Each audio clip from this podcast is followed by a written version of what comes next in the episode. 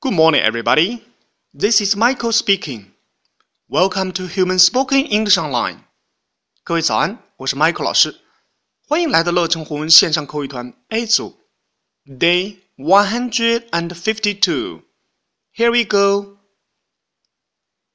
小新看到小萌双手按压着自己的太阳穴，很痛苦的样子，他连忙关切地问道：“What's the matter with you?” I have a headache. 小新问的是 What's the matter with you? Matter，这里面要进行了浊化。Matter。OK，这也是一个非常实用的句子。当我们看到别人啊、呃、不舒服或者有困难的时候，我们都可以这样问道：What's the matter with you？小萌的回答是：I have a headache。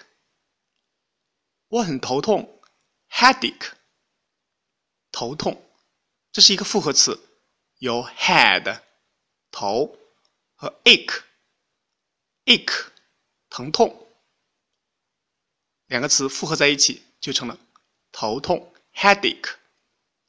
那相类似的构词，我们如果想说耳朵疼，那就是 earache，earache，胃痛。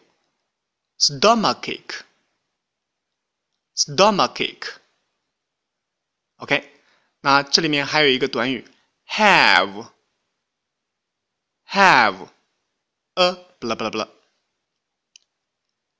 我们讲过 have 是一个万能词啊，吃喝玩乐我们都可以用 have 不啦不啦不啦。比如说吃早饭，have breakfast；喝咖啡，have some coffee。